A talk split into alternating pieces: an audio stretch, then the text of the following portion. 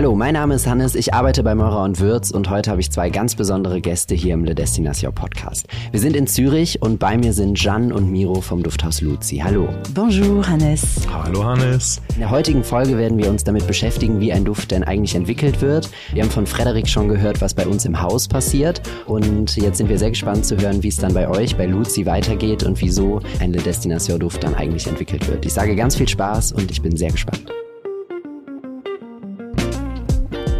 Vielen Dank, Hannes. Wir freuen uns sehr über die Möglichkeit, heute über Duftentwicklung und auch über Les Destinations sprechen zu dürfen. Erstmal Grüezi aus der Schweiz. Wir heißen euch hier herzlich willkommen in Zürich im Dufthaus Luzi und neben mir sitzt meine Kollegin Jeanne aus dem Fragrance Development und wir stellen uns kurz mal vor. Jeanne, du arbeitest als Fragrance Design Managerin bei der Luzi. Was ist das genau?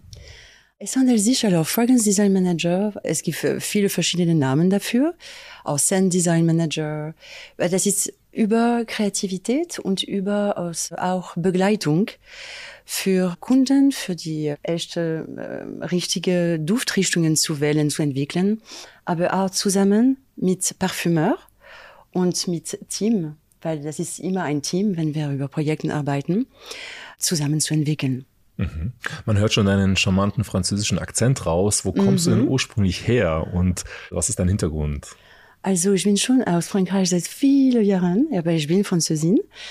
Aber ich habe ein bisschen mein Herz in verschiedene Länder ein äh, kleines Stückchen äh, gelassen, weil ich beruflich in Frankreich, aber auch in, in der Schweiz, in Genf, auch in USA, Mexiko, Deutschland und Brasilien gearbeitet habe. Also mehr als 20 Jahre als Fragrance Development, sehr lange Jahre, so wunderschöne Jahre mit Firmenich, auch mit IFF, das war in Brasilien. Und jetzt bei der Luzi. Mhm. Wie bist du eigentlich zufrieden. zu Duft gekommen oder zur Duftbranche?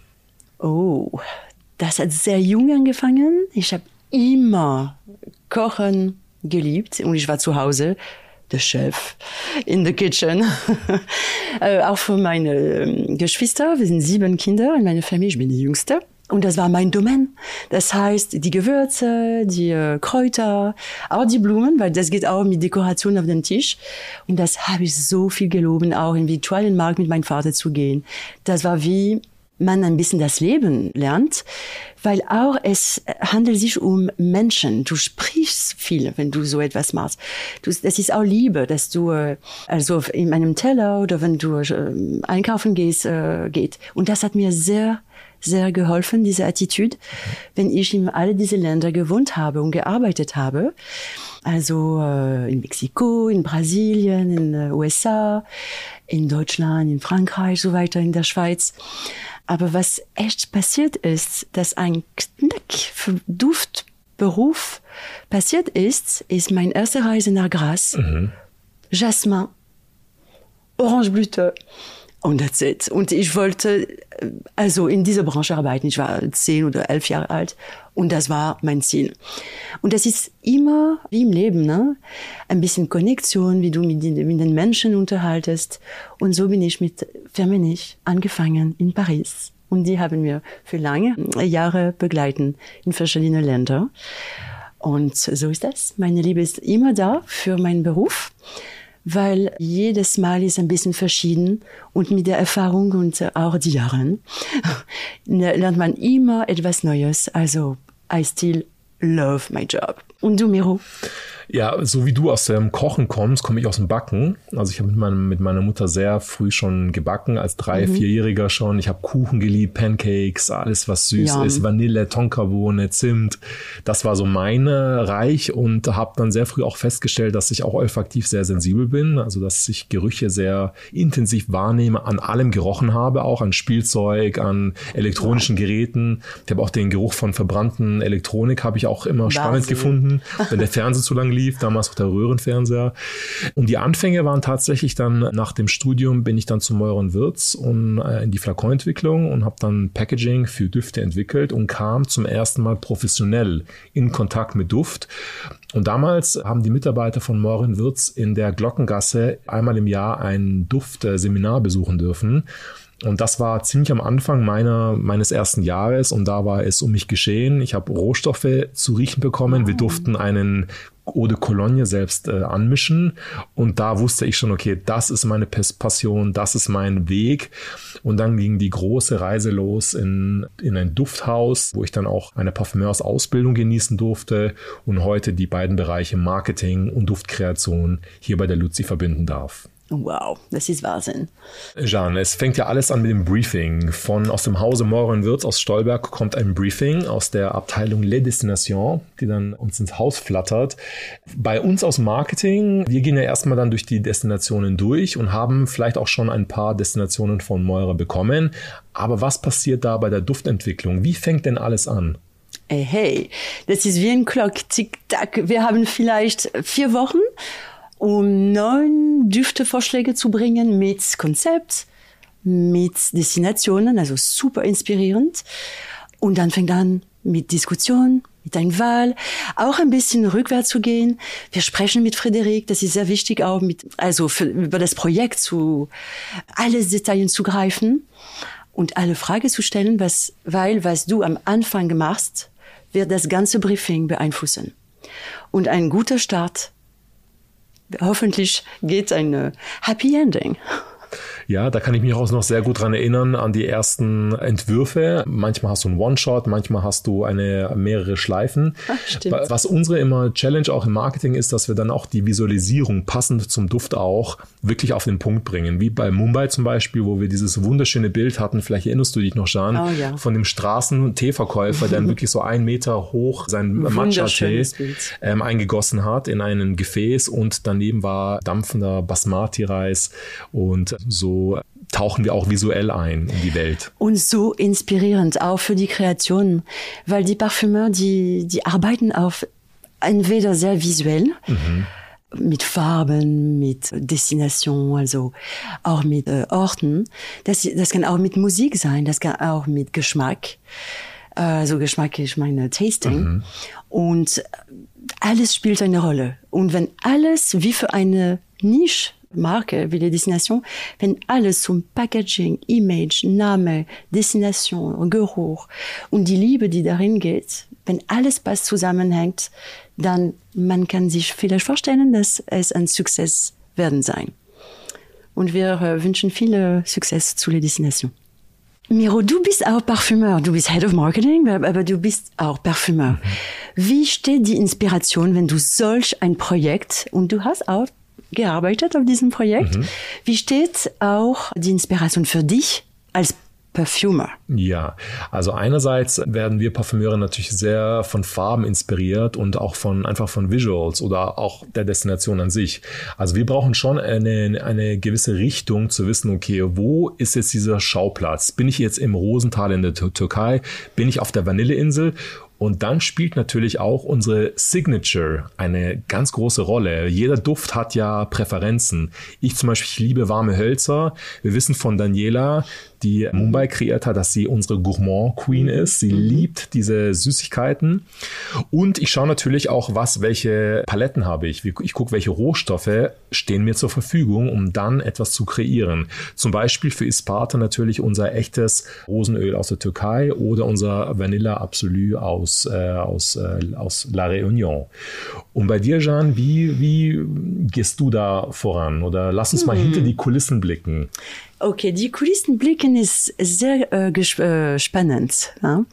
weil jeder Parfümeur hat seinen Stil.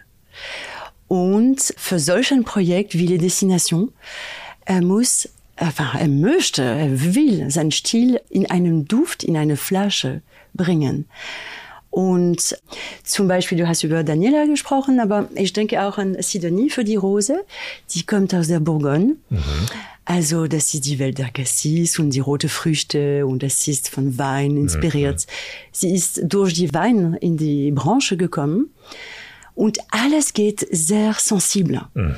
Und das ist auch die Beziehung für Entwicklung, für einen Duft, ist sehr sensibel und emotionell mit einem Parfümeur, weil du berührst Emotionen. Mhm.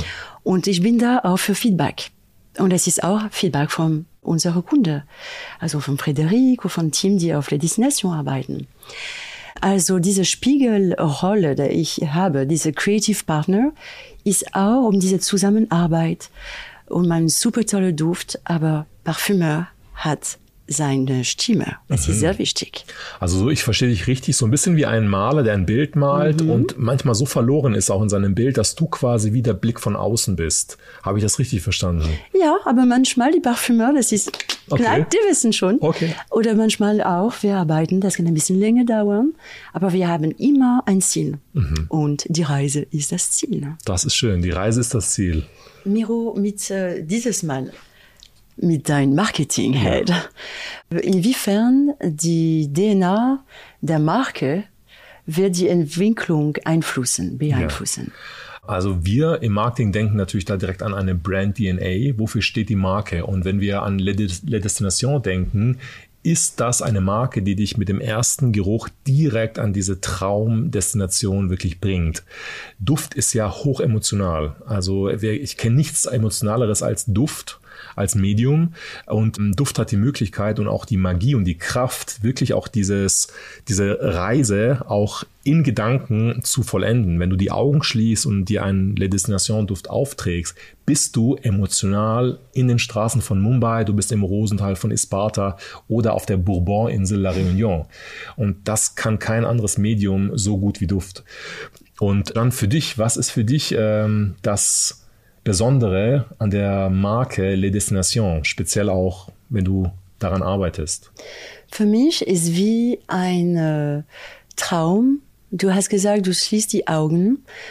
Du kannst überall in der Welt nur von zu Hause sein und du kannst diese Welt wählen und auch mischen. Du mhm. kannst Superpower Destination haben, Aha zum Beispiel eine Gracie Sparta oder ein Mumbai Vanille äh, von La Réunion.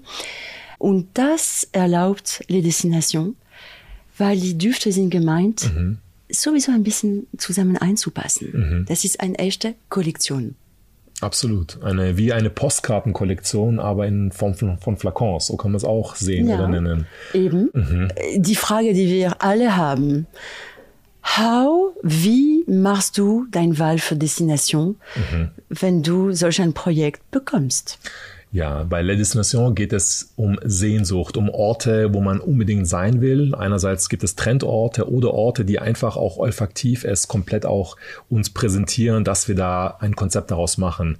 Zum Beispiel aus der Kollektion nenne ich als erstes Beispiel Gras. Gras ist ja die Wiege der Parfümerie. Mhm. Da fängt quasi, ist was eine der ersten Lancierungen von La Destination, der uns dann auf die Weltreise dann begibt. Auch das Stichwort Wanderlust. Also es gibt auch wirklich dieses Fernweh. Das ist ganz ganz, ganz, ganz groß in uns Menschen verankert, die uns dann wirklich auch zum Träumen einlädt, auch wenn wir gerade nicht einen Lockdown haben oder gerade nicht oder es uns nicht leisten können, weit weg zu fliegen, dass wir dann wirklich auch mit der Destination reisen, aber quasi gedanklich reisen, in einem Traum reisen. Und da fällt mir dann auch äh, als zweite Lancierung auch Isparta ein, also als Pendant zu Gras. Isparta wird ja auch das äh, türkische Gras genannt, als Rosental mhm. und äh, mit seinen wunderschönen Kulissen. Und das bietet auch sehr viel äh, Raum für Traum, für, für Riechen, allein durch die, durch die Visuals. Und Jean, fallen dir noch weitere Beispiele ein für wie kommen wir zu den Destinationen oder wie hängt das mit dem olfaktiven ähm, Duft oder Profil zusammen?